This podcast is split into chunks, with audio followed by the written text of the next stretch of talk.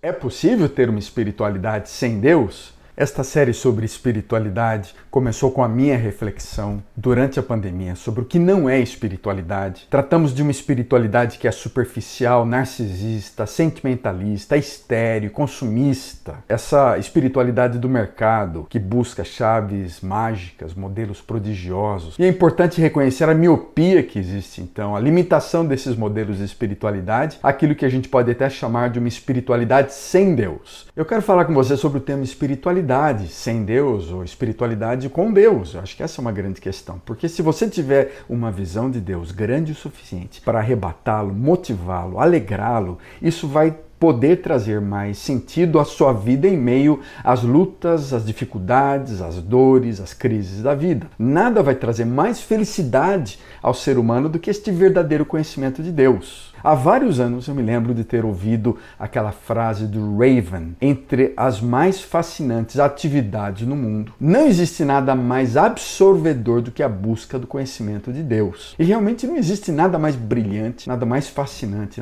nada mais ma maravilhoso e ao mesmo tempo misterioso e consumidor do que conhecer esse Deus Criador de todas as coisas. Em meio às minhas muitas falhas e frequentes desvios e distanciamentos da pessoa de Deus na espiritualidade, eu tenho regressado frequentemente a esse caminho principal da minha jornada: conhecer Deus, olhar para Deus, esse Deus misterioso, esse Deus criador de todas as coisas. E se realmente Deus existe, e há muitos sinais para a sua existência, conhecer Deus é um negócio que vale mais do que bilhões de dólares. É um negócio muito melhor do que viver na Europa, passear na Disney, assistir o melhor jogo de futebol, comer a melhor pizza. Algo, algo fascinante nessa descoberta de Deus. Mesmo que a gente vá nessa caminhada titubeante, como que apalpando na escuridão, eu acho que essa busca, essa sede por Deus, conhecer mais esse Deus criador de todas as coisas, se torna algo importante para a gente. Eu me lembro, como moleque, com 20 e poucos anos, eu encontrei essa experiência, esse desejo já de, de conhecer Deus. Eu me lembro falando com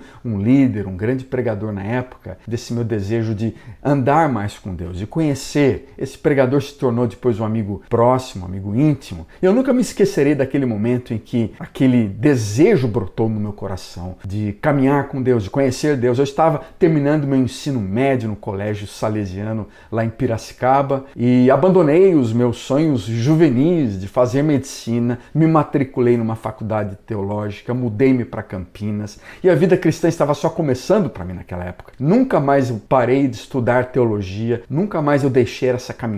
E entre muitos livros e conversas com gente legal e experiências espirituais, eu percebi aquela criança insegura, aquele jovenzinho desejoso de conhecer Deus. E essa caminhada estava apenas começando para mim. Busquei a estudar teologia, fiz mestrado, doutorado, sou professor de teologia, mas eu ainda sinto meu conhecimento de Deus muito ínfimo, desprezível, incompleto, inquieto misterioso. Como é que um homem, como é que uma mulher pode conhecer Deus? Quantas vezes eu procurei ah, com frequência entre, entre experiências na natureza, entre bosques, entre cachoeiras, entre praias. Eu vejo a beleza de Deus na criação e aquela, aquela sensação, aquela sede, aquela vontade de conhecer Deus nunca silenciou na minha alma. Quantas madrugadas, após dias agitados e estresse do dia a dia, eu procurei ouvir a voz de Deus, ler a Bíblia e eu, usando os meus braços aqui como um bom italiano que eu sou,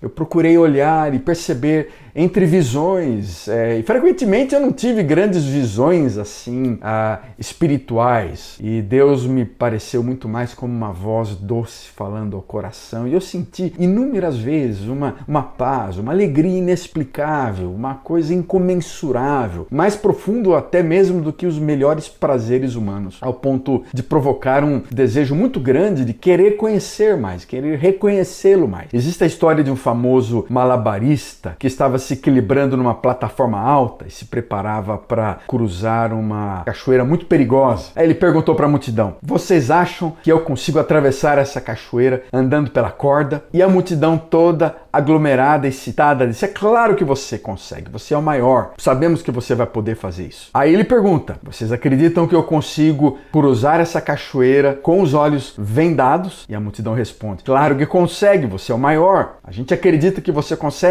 E depois de um momento, ele então, aquele malabarista, olha para alguns dos seus fãs interessados e convida: Você não quer subir comigo numa carriola e eu vou atravessar essa corda no meio de uma grande cachoeira com os olhos vendados. Ele ofereceu para alguns dos seus fãs, mas nenhum deles quis. As pessoas recusaram. Apesar de acreditar que o malabarista conseguiria atravessar a cachoeira. Provavelmente não suficiente para apostar sua vida naquela, naquela ação do malabarista. Agora, você realmente acredita que Deus falou a verdade e Ele é quem Ele fala que é, e Ele é o Criador, e Ele está perto de nós ao ponto de apostar a sua vida nisso? Você conhece Cristo? Você conhece Deus como um caminho? Ou apenas uma das várias alternativas que existem ao redor? Você estaria pronto a entregar entregar-se a ele, confiar nele ao ponto de subir naquela carriola e cruzar a cachoeira perigosa? Você apostaria todas as fichas nele? Por certo, ninguém nunca conhecerá Deus inteiramente. O apóstolo João fala isso no capítulo 1, verso 18. Ninguém jamais viu a Deus. O Deus unigênito que está no seio do Pai,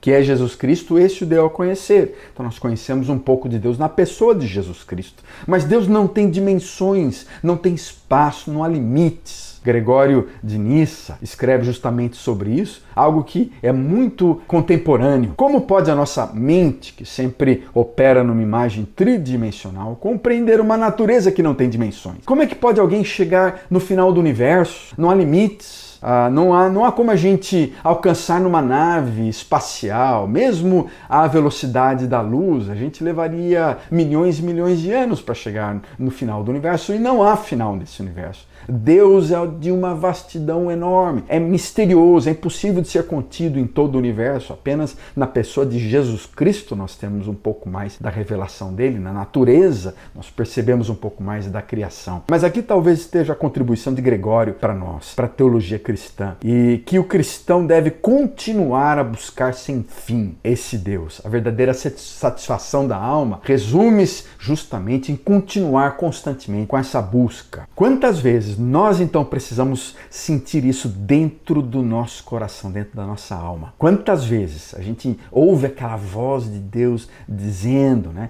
mesmo que você me busque, mais e mais, o seu desejo nunca vai ser plenamente realizado, você vai se sentir frustrado, incompleto nessa espiritualidade. Por muito tempo você vai ter que viver pela fé em algo invisível, você não toca, você não ouve, você tem a sensação de que nunca chegará ao fim, mas viva com essa expectativa de que mesmo que você não possa ver, Deus está aqui, Deus conhece a gente, Deus está perto de nós. Na verdade, ele vai estar sempre conosco até o final dos tempos. Nada pode nos separar de Deus, nem mesmo o sofrimento, nem a dor, nem a morte, nada poderá nos separar do amor de Deus, do Criador. E do outro lado da morte, nós ficaremos com Ele para todo sempre. Nós o veremos face a face, nós o veremos com mais intensidade, nós o veremos com os braços amorosos recebendo-nos em Sua presença. Por enquanto, aqui a gente não vai receber plenamente o que Deus nos ofereceu, mas nós precisamos esperar com paciência, perseverar nessa busca, continuar a viver em alegria, na expectativa de que a melhor espiritualidade é aquela espiritualidade com Deus. Apesar de ser uma busca misteriosa, sem limites, imensa, uma busca invisível, mas crer em Deus, espiritualidade com Deus ainda é o melhor caminho e é o melhor começo